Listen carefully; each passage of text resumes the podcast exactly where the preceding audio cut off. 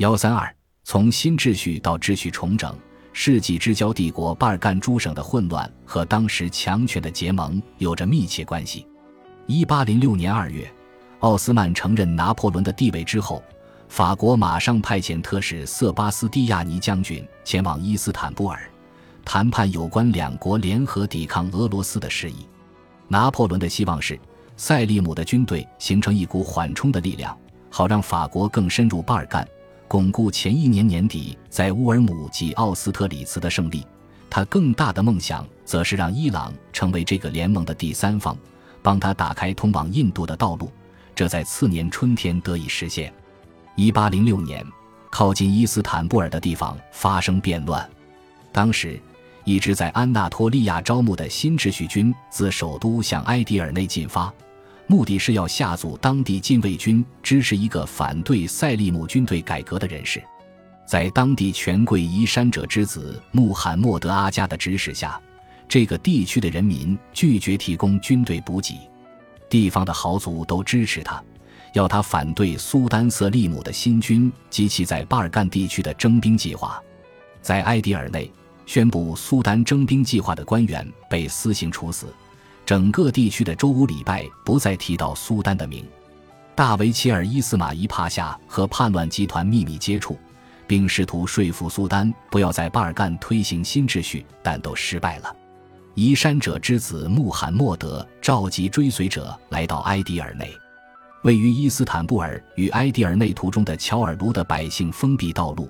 阻挡来自首都的新秩序军，后者则炮轰乔尔卢。双方都蒙受巨大损失。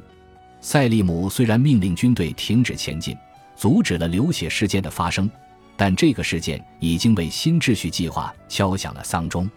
塞利姆急于和法国恢复良好关系，但这却使英国感到极大不安。1807年2月，不顾奥斯曼岸炮的猛烈轰击，数艘英国船只强行通过达达尼尔海峡。最远达到伊斯坦布尔外海的王子群岛，但由于海浪滔天，仅有一艘船型抵托普卡帕宫外下锚，并计划于二月二十二日炮击市区，却在最后一刻放弃。在恶劣天候与英国的坚定的外交措施影响下，舰队最终撤退，空手而去。这更加强了塞利姆与法国结盟的决心。一八零六年，奥斯曼再次和俄罗斯开战。一八零七年四月，奥斯曼政府再度派兵进入巴尔干，顺利抵达多瑙河畔的西里斯特拉，与强敌对峙。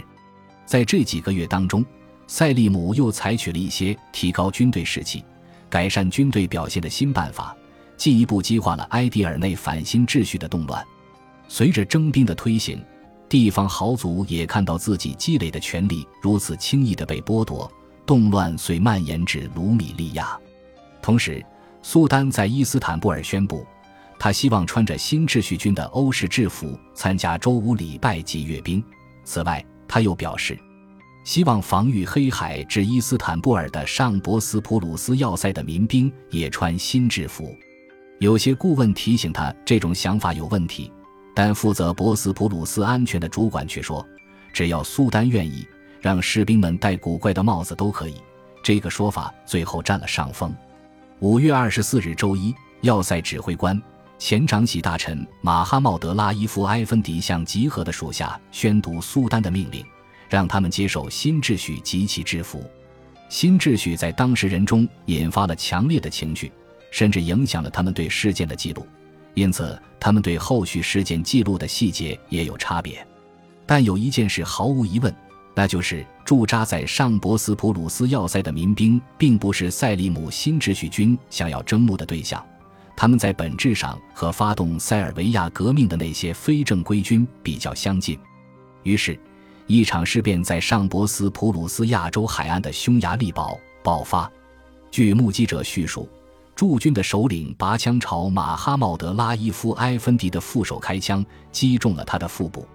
叛军知道闯下大祸。一不做二不休，决定干脆连马哈茂德拉伊夫也一并杀了。在他们眼中，他就是要强行推动新制的祸首。他们多半知道他强烈支持新秩序改革，可能也知道他已经出版了一本有奥斯曼文、法文及德文版本的著作，向世界详细说明塞利姆的陆军及海军改革。人在博斯普鲁斯对岸卢米利亚卡瓦伊堡垒的马哈茂德拉伊夫听到消息便逃走了，但民兵渡海而至，抓到他一并杀了。噩耗传到苏丹尔里时，叛军已经取得了禁卫军的支持，后者宣布他们和前者目标一致。唯一能镇压叛变的是已经立过减员的新秩序军，他们驻扎在博斯普鲁斯海峡卢米利亚一侧山上的莱文特农场及于斯屈达尔的哈列姆。但大维齐尔易卜拉辛希尔米帕夏随其他军队出征，留守首都的大维齐尔代理人无需的穆萨帕夏是个保守的人，不让新秩序军离开营区。到周三夜晚，叛军毫无阻拦地沿着博斯普鲁斯海岸直趋托普哈内，那里是加拉塔南方的铸炮厂，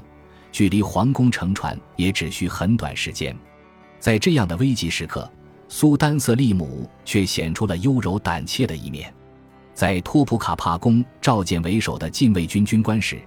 他否认自己要将博斯普鲁斯民兵纳入新秩序军，并同意放弃自己梦寐以求的军队改革。这话传到普通士兵耳朵里时，大家都不敢相信，因为在此之前，尽管新秩序军已经把整个卢米利亚及安纳托利亚搞得乌烟瘴气，他还是拒绝解散他们。波斯普鲁斯民兵在整个城里流窜，吸引了各种不满的人加入。乱民进入城里的禁卫军营区时，政府官员纷纷逃走。苏丹命令想在皇宫寻求庇护的神职人员留在他们现在所处的位置，即大维齐尔的办公区。苏丹要求退役的禁卫军长官命令他们的手下停止叛乱，他们为此在苏莱曼清真寺中庭集会。但大家都举棋不定，提议教长谢里夫之子赛义德·穆罕默德·阿塔乌拉埃芬迪与卢米利亚及安纳托利亚的首席法官到禁卫军营区与他们会谈。大维齐尔及禁卫军总司令都随军出征，处理民兵以及和他们沆瀣一气的禁卫军的重任就落到了教长大维齐尔代理人无需的穆萨帕夏及禁卫军副司令穆罕默德·阿里夫的肩头。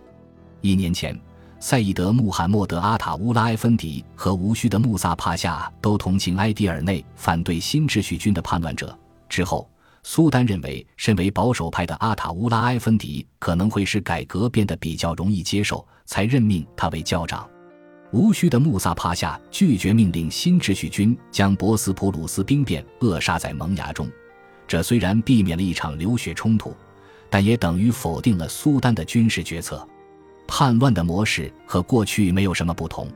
禁卫军教场上满是呐喊的禁卫军、军械是部队的人和民兵。禁卫军烧饭煮菜的锅被人搬到广场上来，倒扣在地。这个动作通常表示他们不再听命于苏丹。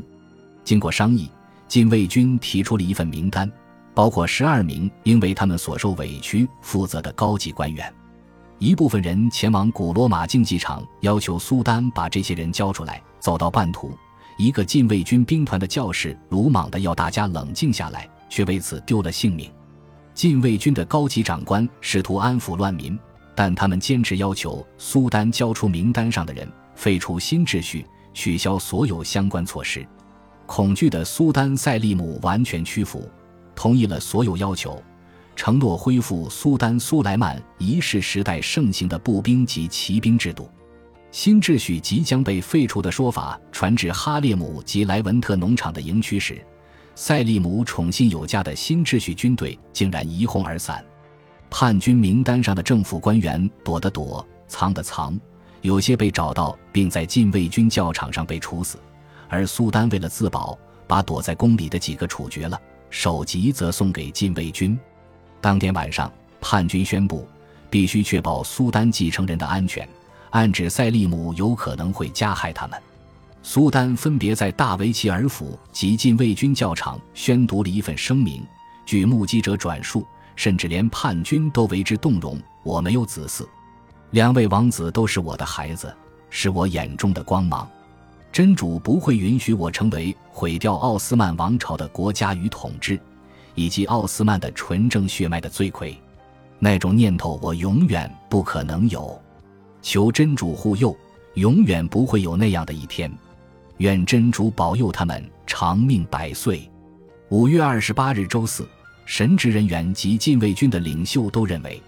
苏丹前一晚充满感性的请求应该已经结束了这场叛乱。不管怎么说，苏丹已经同意了叛军的要求，新秩序军已经解散，许多名单上的政府官员也被杀。他们认为，博斯普鲁斯民兵可以用钱收买，他们的长官则可以会之以高官厚爵。然而，当他们的建议被交给民兵后，民兵的长官南瓜饭穆斯塔法却不答应，并进一步提出一项要求：苏丹瑟利姆下台，穆斯塔法王子继位。也就是说，他们不再接受塞利姆为世俗的或精神的领袖。问到塞利姆将会面对的下场时，民兵的代表明告教长，他们无意伤害他。苏丹艾哈迈德三世在一七三零年被废除之后。一直都在宫中过他的太平日子。教长念过了《古兰经》中有关登基的经文，也举行了应有的礼拜。下面的教场上响起一片阿米乃之声。教长阿塔乌拉埃芬迪不敢独自前去皇宫转达塞利姆下台的消息，影响到了登基的疑点。但他同意在两千人的陪同下前呼后拥来到皇宫，但宫门紧闭，他只能递上一封信，交给黑人大太监。转告塞利姆，若不下台，叛军便不散去，而且他们已经宣誓效忠新苏丹穆斯塔法四世。本集播放完毕，感谢您的收听，喜欢请订阅加关注，主页有更多精彩内容。